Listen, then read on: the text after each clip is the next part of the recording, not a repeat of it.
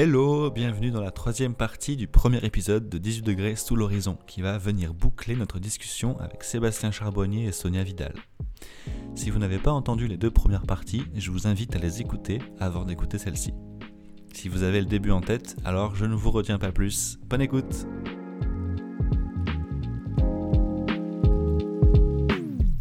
Je voulais revenir sur un truc que tu as dit euh, par rapport à, à la place de l'adulte, que l'adulte est important pour toi et que, et que le, par rapport au fait que le- l'enfant a besoin d'un contenant pour, euh, pour euh, être, euh, être pleinement euh, dans, son apprentissage. Et ça me faisait penser à la semaine dernière où, où j'étais vraiment chiant avec Jaya, euh, Jaya ma chérie. Je, je, sur deux jours, je l'ai, je, l'ai embêté, quoi. Vraiment, je, parce que c'est aussi ma manière de partager mon amour, c'est de- d'embêter les gens que j'aime. Et je l'ai embêté et ça l'a vraiment saoulé, saoulé, saoulé. Et je me suis dit, mais pourquoi, pourquoi est-ce que je suis, je suis particulièrement chiant euh, en ce moment-là? Et, euh, et je me suis dit, j'ai réalisé que, que hum, j'avais besoin de, de, de, de sortir d'énergie, de, de m'amuser, de m'éclater, euh, de, sortir tout ça, et de, de faire n'importe quoi et de jouer. En fait, j'avais besoin de jouer, c'est ça aussi que je voulais faire avec elle, c'était de jouer. Et j'ai repensé à ce que je fais tous les matins. Tous les matins, j'écris dans, mon journal. Et à la fin de ce que j'écris, je me pose euh, quelques questions. Et la dernière question, c'est euh, euh, mon enfant intérieur en fait que j'ai envie de qui parle, qui me dise. Du coup, j'écris avec ma, ma main gauche parce que c'est plus dur. Et c'est vraiment ma main gauche qui exprime du coup la voix de mon enfant intérieur. Et, euh, et je me suis rendu compte à quel point à ce moment-là, mon enfant intérieur avait besoin de que je l'écoute. Et que malgré le fait que je le fasse chaque jour, je l'écoutais pas vraiment pleinement. Et que je ne laissais pas vraiment me communiquer pleinement comme il, me communi- il voulait me parler. Et du coup, ça, m'amène à deux questions. C'est comment, euh, comment savoir ce qui est bon pour l'enfant quand on n'en est plus un? Ou bien, est-ce qu'on est déjà encore des enfants? Et comment est-ce que vous, vous êtes en relation avec votre enfant intérieur à vous? Il y a peut-être un concept qui, qui, qui serait important, dont on a parlé implicitement depuis le début, c'est la question de l'expérience. Parce que c'est ça aussi le, un peu le, le, récit mensonger de, de la transmission de l'institution scolaire, euh, c'est de faire croire, en fait, finalement, quand on prend au sérieux ces idées-là, que l'expérience, ça se passe. C'est-à-dire qu'en fait, au sens, ça se transmet, donc on peut se passer de l'expérience, apprendre sans, sans expérimenter. Et si on prend euh, des, des verbes que tu as employés tout à l'heure, on peut s'amuser avec le verbe dire et le verbe venir, qui sont deux expériences. Venir, l'expérience de- du déplacement, et dire, expérience de la parole partagée. Qu'on leur ajoute des préfixes. Et ben, le parent ou l'enseignant ou celui qui pense savoir dans sa mission, voilà, déjà mission, il va, il, il va considérer par exemple qu'il peut anticiper l'expérience de l'enfant. Donc il va prévenir. Je te préviens. Et finalement, prévenir, c'est la même chose que prédire. C'est-à-dire, je connais les conséquences futures de ton expérience. Et soit c'est un- une prévention, encouragement, fais ça. Si tu fais ça, tu seras heureux dans la vie. Ou si tu fais ça, il va t'arriver des bricoles. Donc obligation. Et l'autre, interdiction. Parce que c'est pareil.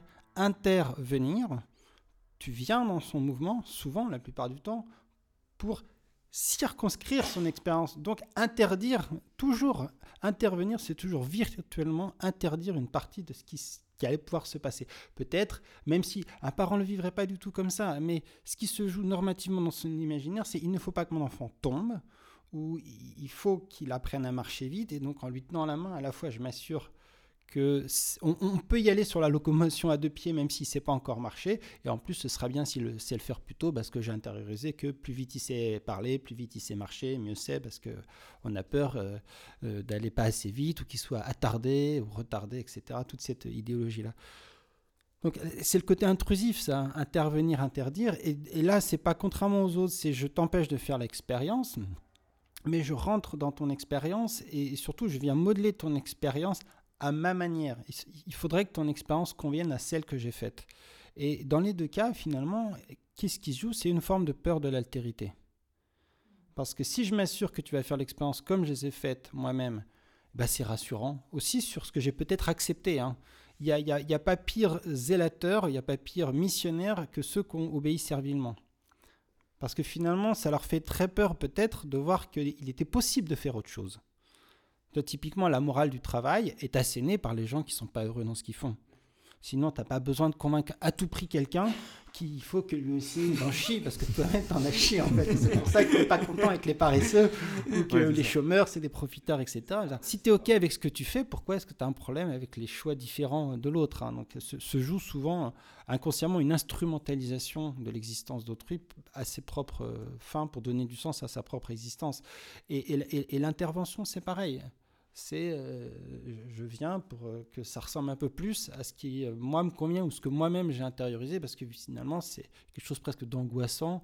Et, quand on dit ça c'est pas du tout là aussi c'est important de ne pas condamner que quand on réfléchit sur l'institution familiale on peut des fois vite avoir un discours critique sur la parentalité mais il ne s'agit pas de jeter voilà l'opprobre sur, sur des parents. C'est-à-dire qu'il y a des structures d'hyper-responsabilisation extrêmement anxiogène qui fait que des parents peuvent rentrer dans un rôle assez prescriptif où ils vont pas écouter leur enfant, ils vont le forcer à faire telle ou telle chose, mais pas parce que euh, ils se sont dit le jour où ils voulaient faire un enfant, euh, nous serons euh, le grand complot, les marionnettistes qui forceront notre enfant à faire ci, ça et ça. Ils ont vraiment peur pour lui, ou ils ont sincèrement honte qu'il fasse ça en public.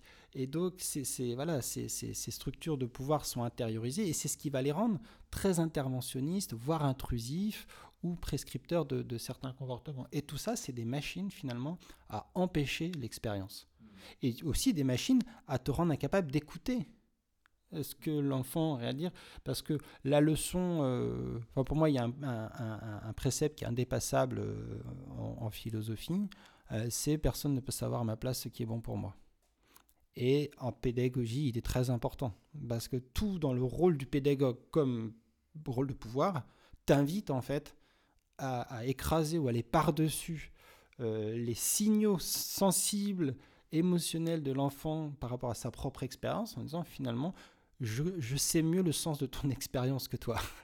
tu as l'impression que c'est bon pour toi, mais en fait, moi je te dis non, non, non, non, en fait, c'est pas bon pour toi de faire ça mais comment Enfin, c'est il y a quelque chose de fou en fait dans, dans, la prétention à croire que tu sais mieux le sens de l'expérience que l'autre est en train de faire euh, que, que, que, la personne elle-même.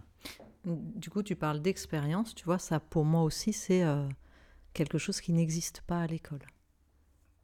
Ça fait partie des choses, euh, l'expérience, expérimenter. Mm-hmm. Ben, il y a très peu en fait d'expérimentations qui sont proposées. Oui, oui, mais euh, là j'entendais vraiment l'expérience au sens, euh, au sens large, pas au sens de l'expérimentation. C'est-à-dire, mm. quand tu es à l'école, par exemple, tu fais l'expérience de l'ennui. Ah oui. oui. C'était le concept d'expérience vraiment au sens du qu'est-ce que, tu vis, qu'est-ce que tu vis concrètement là, mm, qu'est-ce qui est en train de... Et cette, cette c'est cette expérience presque la plus ordinaire qui des fois peut être recodée par l'école ou par le pouvoir. Et, là, c'est terrible parce qu'à partir du moment où tu as intériorisé ce recodage-là, ça veut dire que tu ne peux même plus te fier à ta propre expérience. Et c'est là où, enfin, c'est ce que Foucault appelle la société de contrôle. Tu n'as même plus besoin d'exercer de la discipline sur un individu dont euh, les propres prismes de l'expérience sont déjà réencodés.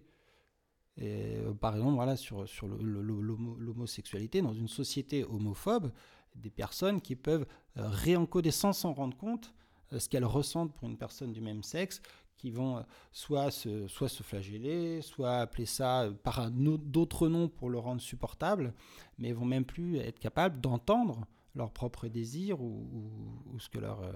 et ça, ça vaut. Bah, la publicité au XXe siècle a été une machine à réencoder le désir et, l'expérience. Donc je l'entendais vraiment sans, sens, très large, dont, dont l'expérimentation, dans son côté plus protocolaire, plus scientifique, peut être une, une, partie, mais là c'était vraiment au sens large. Quand je reviens sur, euh, sur du coup ma petite histoire par rapport à mon enfant intérieur à moi, effectivement ça me fait vraiment penser, ça, résonne vraiment ce que tu dis, c'est que je, me suis rendu compte que je répondais pas à mes besoins d'enfant parce que je l'écoutais pas réellement et je lui imposais euh, ma vision d'adulte. Et je pense du coup aussi à toi ce que tu disais sur le travail qu'on a à faire sur nous-mêmes pour euh, être avec de présent d'autres êtres. Est-ce que c'est un travail que, que, tu, que, tu, que tu conscientises et que tu fais?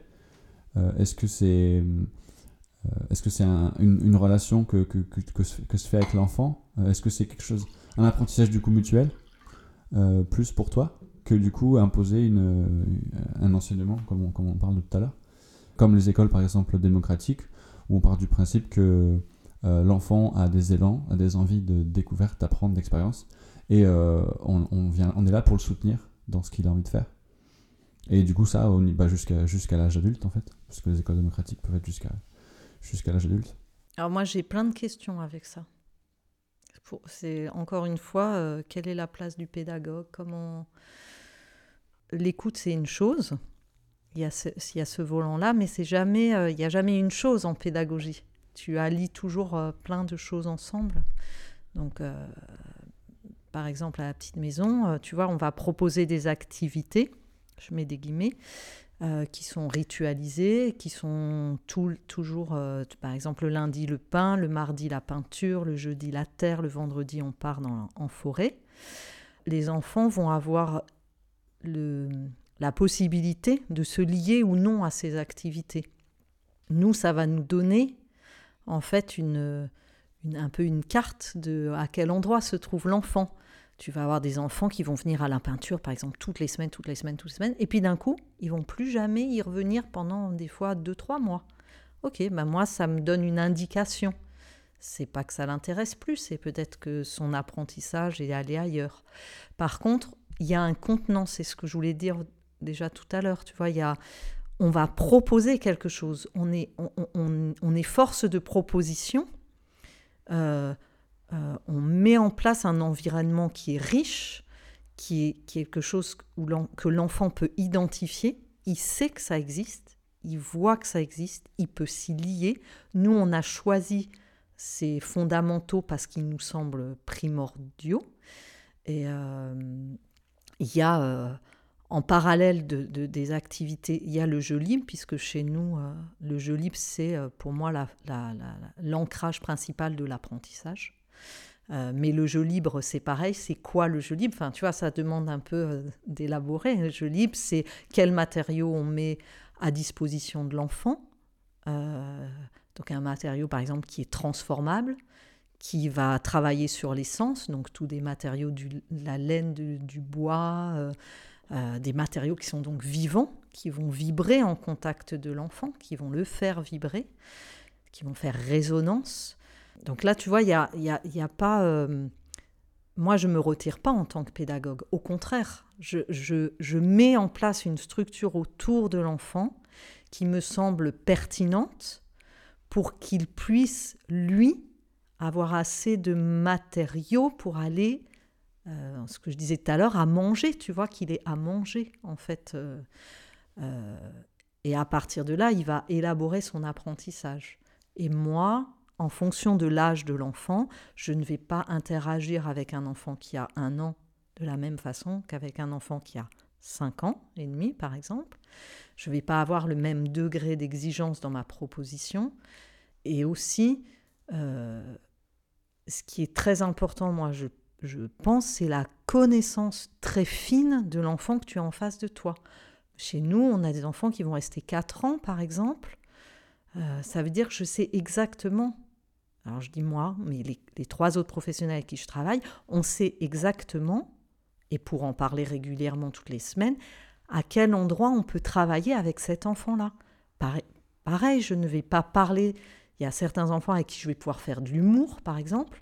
D'autres, je sais que si je fais de l'humour avec l'enfant, il va, il va pleurer, par exemple. Il va pas comprendre. Il n'est pas à cet endroit-là. Donc, c'est tout ça là. Amener du savoir à l'enfant, c'est comment on l'amène en fait. Qu'est-ce qu'on qu'est-ce qu'on met en place pour pas euh, qu'on soit dans un rapport de, de, remplissage, mais plutôt que l'enfant puisse euh, aller chercher. Mais par contre, moi, je sais ce que je veux donner. Mais je n'ai pas... Euh, alors pareil, hein, c'est toujours bizarre de parler comme ça, parce que je n'ai pas non plus un but. Dans le sens, je me dis pas, l'enfant à 5 ans et demi, il faut qu'il sache faire ça. Parce que je sais que certains enfants à 5 ans et demi, euh, je dis n'importe quoi, ils vont commencer à écrire leur prénom, mais d'autres pas du tout. Mais à côté de ça, ils auront peut-être, euh, euh, je sais pas, euh, monté une cabane énorme, ils seront sautés d'un très grand mur, ils pourront, ils seront grimpés dans un arbre alors que l'autre ne sait pas le faire, tu vois.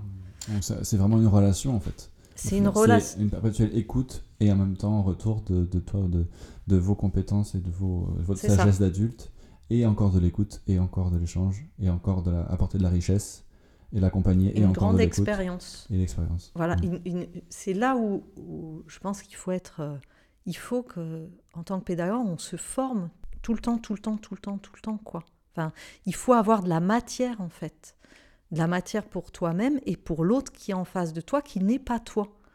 Et qui, du coup, va venir te bousculer, va venir te demander des choses. Tu es là pour ça. En fait, tu peux pas être un adulte qui est en face de l'enfant, euh, qui est pas assez riche, en fait. Il faut que tu as une soif toi-même de d'engranger du savoir, de la connaissance pour avoir. euh, J'aime bien dire que moi j'ai un espèce, de- je dis toujours j'ai comme comme un grand tablier avec plein plein de poches et en face de l'enfant que j'ai, je vais me dire ah tiens là je vais sortir ça. Euh, je, suis une improvisatrice, je fais du spectacle toute la journée. C'est c'est ça mon travail, c'est faire du spectacle. L'enfant il a besoin de ça. Il a besoin d'être émerveillé. Son, ce qu'il vient chercher chez nous, c'est de l'émerveillement. Si je suis ennuyeuse, il n'aura pas envie d'être à mes côtés. Moi, j'ai envie d'être à ses côtés. Tu vois, on- euh, Ce qui est fou, c'est que du coup, même au niveau du lycée, ou en tout cas, moi, je- quand je pense aux profs qui m'ont les plus marqué, c'était ça aussi. C'était des profs qui étaient émerveillés par ce qu'ils partageaient, ça. par leur contenu. Il y, a, il y a quelque chose que je voudrais souligner, rebondir dans ce que tu as dit, euh, qui m'intéresse beaucoup aussi, c'est la, la question du temps, le rapport à la temporalité. Parce que euh, la- pour pouvoir faire des expériences, tu as, besoin de rentrer dans une certaine euh, temporalité. Et euh, en, t'écoutant, euh, avec l'exemple que tu donnais sur euh, cette. la- c'était l'activité peinture où tu dis, ah bah, il, ou elle vient toutes les semaines, il, ou elle est à fond, et puis à un moment donné, elle passe à autre chose. Mais si, imaginons, faisons une expérience de pensée, si à 20 ans, on devait apprendre à relationner, et que l'école s'en chargeait, eh ben, ce serait à 8h, tu as cours avec Joséphine sur la monogamie hétérosexuelle. À 9h, c'est avec Joseph sur l'homosexualité et, la poly- et le polyamour. Mais à chaque fois, tu es censé apprendre le truc en vivant l'expérience. Ça, ça s'appelle l'emploi du temps. On l'a vachement intériorisé. Et là, d'ailleurs, ça fait penser à ce qu'on disait au début l'articulation école-marché du travail. L'emploi du temps, c'est sans doute la plus grosse machine disciplinaire qu'on ait inventée depuis deux siècles. C'est-à-dire habituer des individus à organiser le temps de leur existence euh, d'une manière qui, suppose un complet oubli de soi-même, un- une cécité apprise sur qu'est-ce que j'ai envie de faire maintenant, de faire confiance à, voilà, à l'évolution de ces apprentissages et pouvoir à un moment donné se consacrer pleinement à quelque chose, peut-être passer par autre chose, c'est-à-dire une rythmicité qui est beaucoup plus subtile et complexe que la mécanique euh, de l'emploi du temps.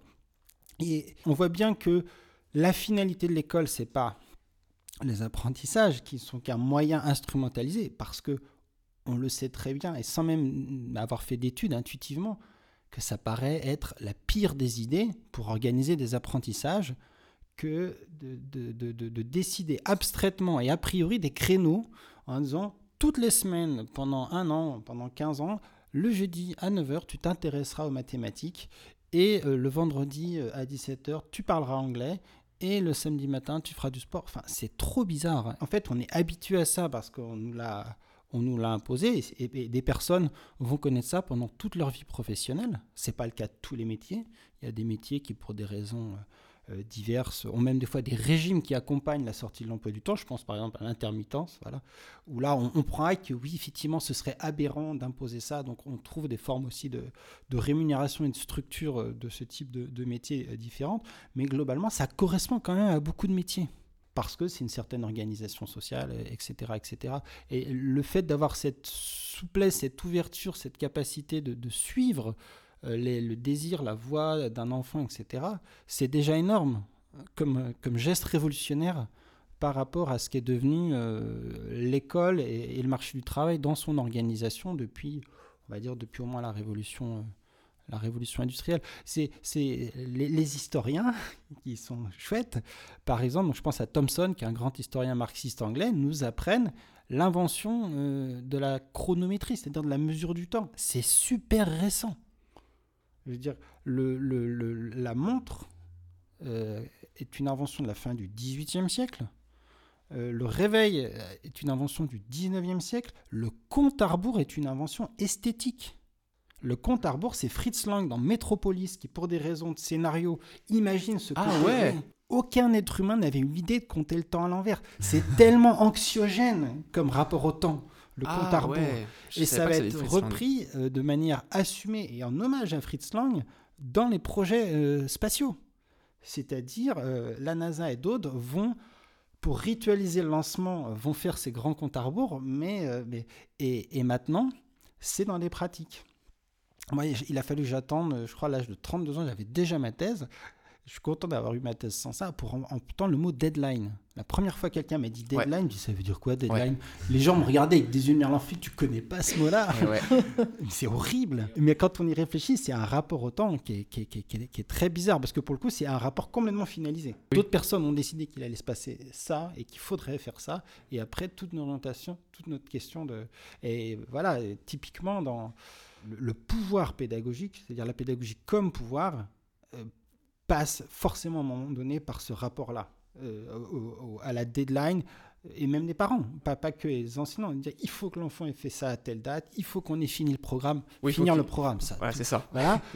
Et, et ça, ça, ça, ça, ça fout tout en l'air, en fait. Parce qu'on on oublie l'expérience, on peut plus écouter l'autre, c'est on force, en fait. On se met à forcer le réel pour que ça rentre dans, le, dans les cases. D'ailleurs, les meilleurs cours, je pense, qu'on a eu, c'est les cours une fois que le programme est fini.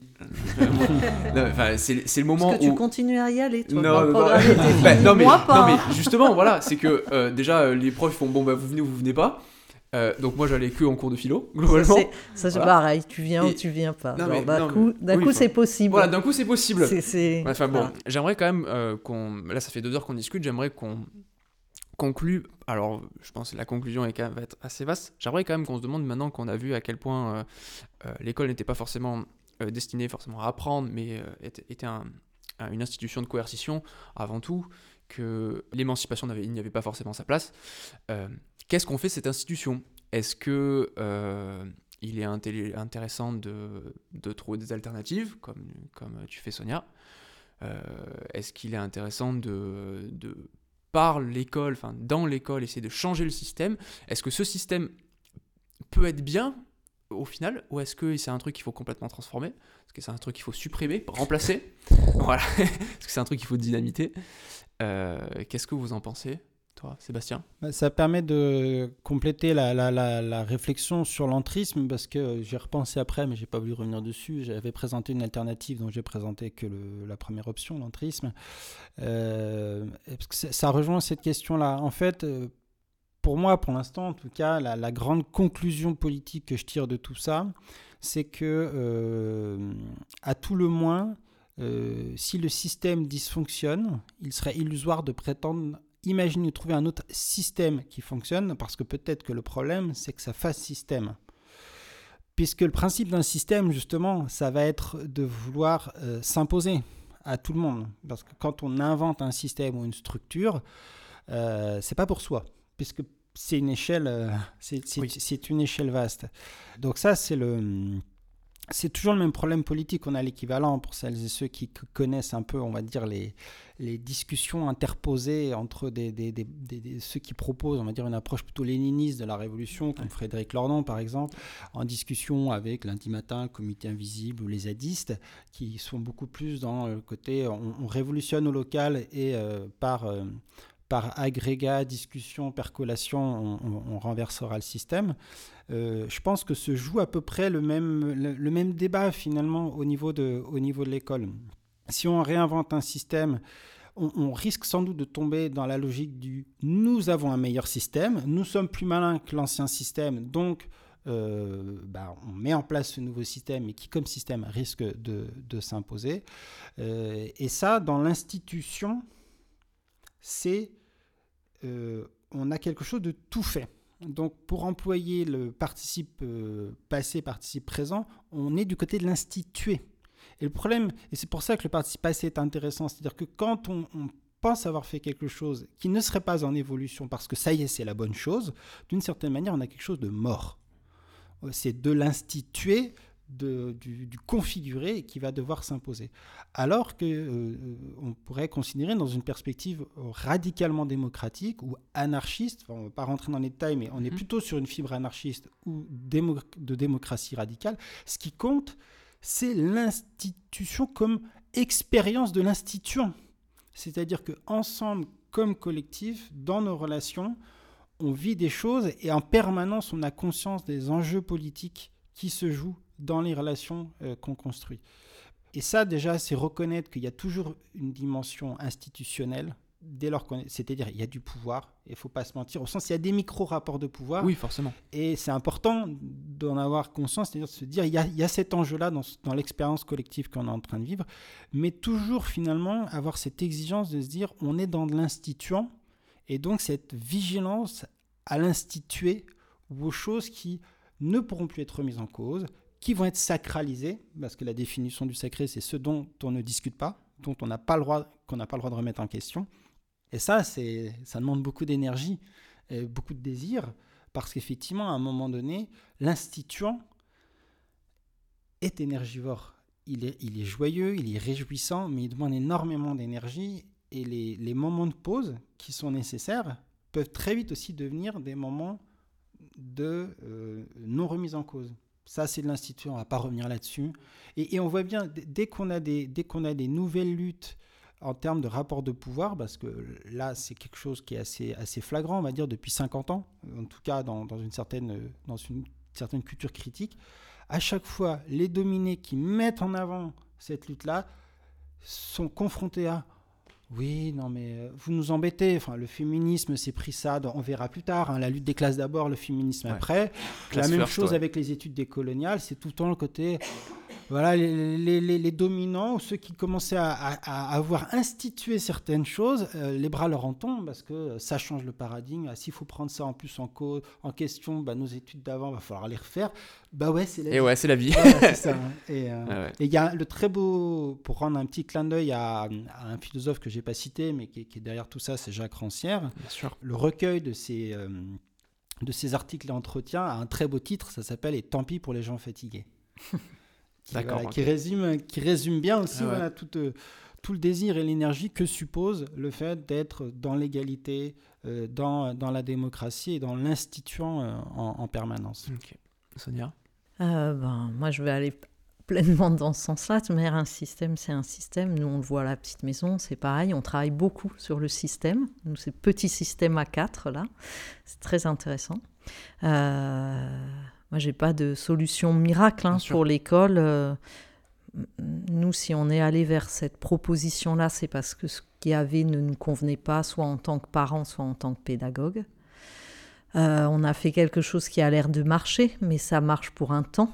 Moi, je sais toujours que c'est très fragile et très éphémère et que ça demande, euh, et, l'histoire de ce projet le montre, ça demande tout le temps de remettre son cœur à l'ouvrage et de se dire ok est-ce que ça ça marche toujours? Est-ce que ça oui? Est-ce que ça non? Est-ce que c'est rien n'est acquis en fait. Et, euh, c'est des systèmes qui demandent euh, c'est très énergivore et surtout que euh, juste petite parenthèse toi tu essayes de d'élaborer un truc quelque chose d'alternatif au sein d'un système global qui est pas fait pour ça donc bah, notamment c'est difficilement euh, nationalisable comme système, étant donné que c'est payant, par exemple, et que donc pas forcément tout le monde peut atteindre ces, systèmes-là. C'est payant parce qu'ils veulent que ça soit payant, hein. ça pourrait ne pas l'être. Voilà, c'est ça. Il y a d'autres pays où ça où ça l'est pas, où, euh, où on accepte aussi qu'il n'y ait pas un seul mmh. système, mais il y en a avec les contraintes euh, du système, c'est ce voilà. veux dire.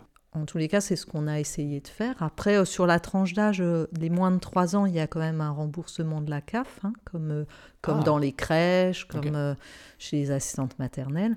C'est pour les plus de 3 ans où il y a moins de remboursement, mais là, de toute manière, nous, vu ce qui s'annonce avec la nouvelle loi d'instruction obligatoire à 3 ans, ce qui est un peu une hérésie, là encore. Tu peux en dire plus sur, ce, sur ce, cette loi-là qui va passer? Ben, Ce qui va passer, enfin, elle est passée hein, déjà, mais là, elle va être institutionnalisée en septembre 2024. Toutes les structures qui accueillent des enfants de plus de 3 ans, euh, donc des 3-6 ans, euh, devront passer en système école. Ah ouais. Voilà. Et là, bon, c'est une grande discussion, mais et- enfin, on aurait peut-être pu commencer aussi par là. Et tu, Sébastien est peut-être beaucoup plus fort que moi là-dessus, mais moi, en tous les cas, mettre école au fronton de notre lieu, ça veut dire quelque chose Oui. parce que ça crée des attentes. Et ouais. Et là, nous, ce qui fait que ça marche très bien, c'est qu'il n'y a pas d'attente. Il n'y a pas d'attente de résultat. Le parent, quand il vient là, il sait pourquoi il met son enfant là. Pour son épanouissement, pour le développement de son être. Quand il y a écrit école au fronton d'un bâtiment, les quatre qu'on est autour de la table, on a, quel- on a une projection Ouais. de ce que Ah c'est oui, forcément. on a une projection parce qu'on a un vécu avec ça. Je trouve, en tous les cas, je, je me demande pourquoi on ne travaille pas en interne sur l'école, c'est-à-dire il y a des humains dans, dans ce système école, il y a des gens formidables, il y a des gens qui font déjà hein, dans l'école des choses euh, qui outrepassent la loi et, ce qu'ils ont à faire normalement. Je pense qu'il y a des choses à faire déjà en interne de, de régulation, des outils qui ne sont pas mis en place. Euh, mais euh, en effet, un système, c'est un système. Donc, s'il n'y a pas de, régulation qui est faite sur ce système-là, de toute manière, on est dans un enfermement. Et puis, c'est quel postulat de base on met? Sur la petite maison, un des postulats des bases, c'est euh, bien traiter les adultes qui travaillent au- auprès des enfants pour que ces adultes-là traitent bien les enfants, en fait. Et ça, c'était notre postulat pour commencer le projet. Et parce que je pense qu'on avait tous constaté que les adultes enseignants, ils sont pas si bien traités de ça. Plutôt maltraité même. ouais. Voilà. Donc, euh, Je vais Juste rebondir là-dessus parce que c'est c'est une objection euh, euh, sur la question du, du- du global et du local. Ouais. C'est c'est une objection qui est, qui est souvent faite aux expérimentations euh, scolaires. Alors même si vous n'êtes pas une école, mais en tout cas dans le système français qui est étatisé et gratuit, c'est euh, ok votre projet il est bien beau, mais, comme, bien, mais comme il est coûteux, comment on fait comme il, voilà, comme il est coûteux, euh, c'est pour une certaine élite. Vous, vous perdez l'enjeu de mixité sociale dans la socialisation. Et euh, en fait, le concept de gratuité est souvent euh, mal compris. En tout cas, je constate chez les étudiants et les étudiantes, la gratuité, c'est, ça n'a pas de coût. chez Ouais. les étudiants. Non, ouais. la, la gratuité, c'est un, un- un certain circuit qui permet de dédouaner les usagers du coût parce qu'il y a une autre prise en charge. Qui prend en Ça peut être la socialisation du coût euh, par, euh, par des cotisations, par exemple. Ça peut être euh, la, la prise en charge par l'État, donc par la fiscalité, l'impôt et les taxes. C'est pas du tout la même chose que les cotisations pour que ce soit gratuit. Ou ça peut être que tu travailles sans le savoir. Le fameux c'est vous le produit. On pourrait d'ailleurs dire que l'école ça marche pas mal. hein, c'est vous le produit. C'est-à-dire en tout cas c'était la conception qu'en avaient euh, Guizot et Ferry, qui n'étaient pas du tout des naïfs. hein, quand ils ont créé l'instruction obligatoire, c'était sciemment si l'État est prêt à payer cet argent-là, donc à prendre en charge pour que ce soit gratuit pour les élèves, c'est qu'ils s'y retrouvent. C'est que c'est rentable Et pour eux. vous avez des discours qui sont euh, voilà, qui font déchanter aussi sur le récit euh, du, du roman historique national de Merci euh, Jules Ferry pour l'école obligatoire. Euh, C'est assez, euh, c'est assez sale en fait, hein, le- la conception qui se fait de- du rôle de cette instruction obligatoire. Et, et du coup, c'est politique. C'est un choix. Pourquoi est-ce qu'on déciderait de rendre l'école ou des, euh, structures alternatives gratuites? Est-ce qu'on décide euh, effectivement de le prendre en charge collectivement parce qu'on ne veut pas que ce soit les familles qui aient à arbitrer euh, ces choix-là Et en plus, par ailleurs, si on faisait, il n'y a pas d'études sociologiques, mais le peu que je connais sur les écoles démocratiques, ça dépend peut-être lesquelles, mais c'est un mauvais procès qui fait aux écoles démocratiques parce qu'en fait, souvent, c'est d'abord pour des convictions politiques que des parents euh, euh, vont euh, mettre leurs enfants dans ces écoles-là. Et les quelques écoles démocratiques que je connais sont plutôt représentatives d'un spectre classe populaire conscientisée Ah ou ouais. classe moyenne euh, qui se saignent euh, au, Ouais. au- au- au cas de veine pour réussir à, à payer les frais de scolarité. Ouais, tu Donc, confirmes. euh, pas- de- Chez nous, c'est- pareil, une on élite- a une pas une vraie- élite bourgeoise. Très bien. qui est- on a une mixité. euh, C'est très bien de clarifier on a ça. des gens qui ont de l'argent, mais finalement euh, pas tant que ça en fait. hein. Mhm. Et pendant très longtemps, euh, cette année c'est pas le cas, mais euh, depuis sept ans que ça existe, on a toujours eu des mamans monoparentales, euh, des Ah ouais. familles monoparentales. Une année, on avait quatre familles sur 16 monoparentales et qui faisaient le choix de mettre leur enfant là. Et donc, en partie, leur argent là-dedans. Voilà. Moi, je dis toujours, euh, au lieu d'offrir plein de cadeaux à Noël, là, Ouais, demandez voilà, aux grands-parents d'offrir le lieu qui vous convient pour votre enfant. Ah ouais, De toute manière, monter des projets comme ça, c'est un acte politique. Quand on en Ouais. parlait avec Sébastien, euh, moi, c'est mettre mon bulletin dans l'urne Ouais. de faire ça.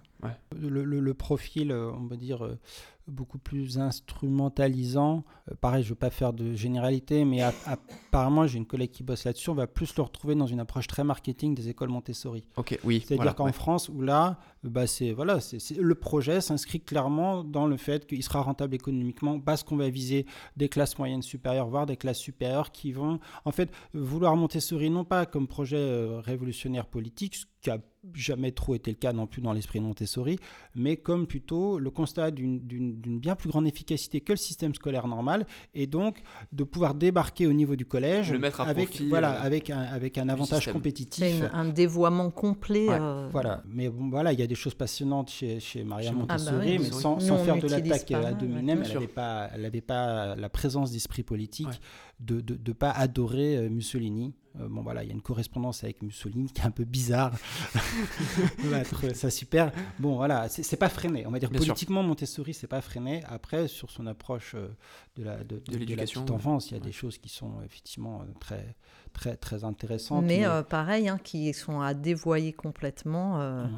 quand, euh, quand c'est mis au service de- d'une performance de l'enfant. Et, c'est- et pour l'instant, euh, en France en tous les cas, il y a peu d'écoles Montessori. C'est- d'ailleurs pour ça qu'il y a pas mal de.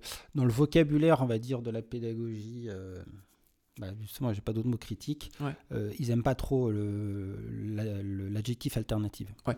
Moi, pas ça. alternative, Oui, oui, ça veut rien dire. oui, Alternative à quoi ouais, Voilà, ouais. et en fait, oui, alternative au système, à l'éducation nationale, mais derrière, sans, sans projet politique de, de- de contestation des inégalités, des injustices. Donc, euh, en tout cas, voilà, dans une tradition plutôt euh, de, de- de lutte réelle et rationnelle, ouais. on va dire. Euh, par exemple, je pense à- aux éditions Libertalia qui sont très sensibles aux questions éducatives. Ils me parlent toujours de pédagogie critique, Ouais. et pas de pédagogie alternative. Moi, Mm. j'aime pas ce terme de toute Ouais. manière. Moi, j'aime à dire aux professionnels qui viennent visiter et qui travaillent, parce qu'on est beaucoup en lien avec les écoles, pour le coup, on travaille beaucoup en lien avec des écoles, des crèches. Je leur dis toujours que c'est juste la norme, en fait. Ouais. Que c'est comme ça qu'on devrait travailler, en fait, pour euh, être tranquille et bien avec les enfants. Il pourrait avoir euh, plein de systèmes différents. En fait, nous, c'est le système qui nous correspond. Moi, j'aime travailler là, dans ce cadre-là, mais je peux très bien aller visiter une autre école euh, ou, on- ou une autre crèche et où je vois et je me dis, ah, les gens ont l'air heureux, les enfants ont l'air heureux.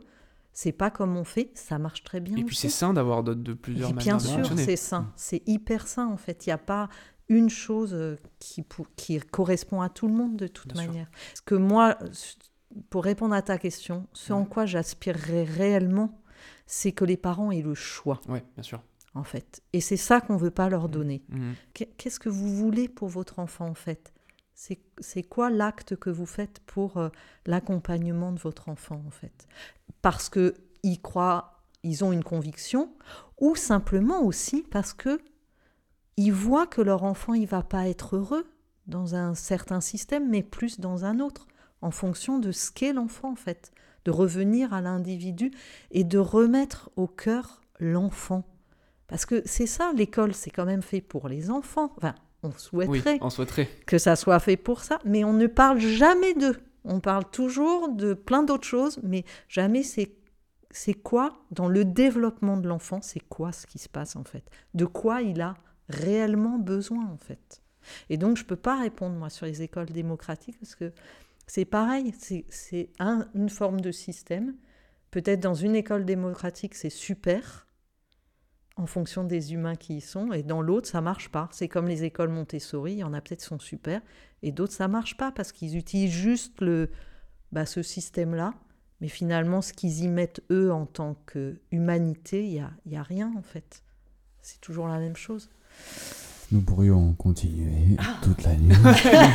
Ouais, il va falloir conclure, il va falloir terminer ça. Tristan, tu veux dire un mot ou est-ce qu'on peut demander à Sébastien et Sonia où est-ce qu'on peut les retrouver pour Bah euh, non, moi j'ai je- cette discussion euh, fort fort fort intéressante. J'espère que j'espère que vous aussi. hein, du coup. Ah bah oui, merci, merci hein, pour, Bah oui, pour la conversation. On en a appris des choses. Bah c'est clair, c'est clair. C'était un dimanche enrichissant. Mm. Est-ce que où est-ce qu'on peut vous retrouver euh, Je, je, je, je fais plusieurs activités, mais ici au vent, c'est un petit café philo qu'on essaye de, de ritualiser au moins une fois par mois. Mhm.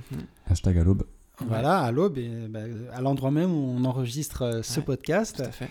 Et voilà, sur des thématiques euh, diverses et variées. On a déjà eu, par exemple, on a eu euh, l'écoféminisme, euh, la violence, le désir, euh, la nature. Voilà, on ne sait pas encore sur lequel, sur quel thème sera le prochain rendez-vous. Tout le monde est le et la bienvenue.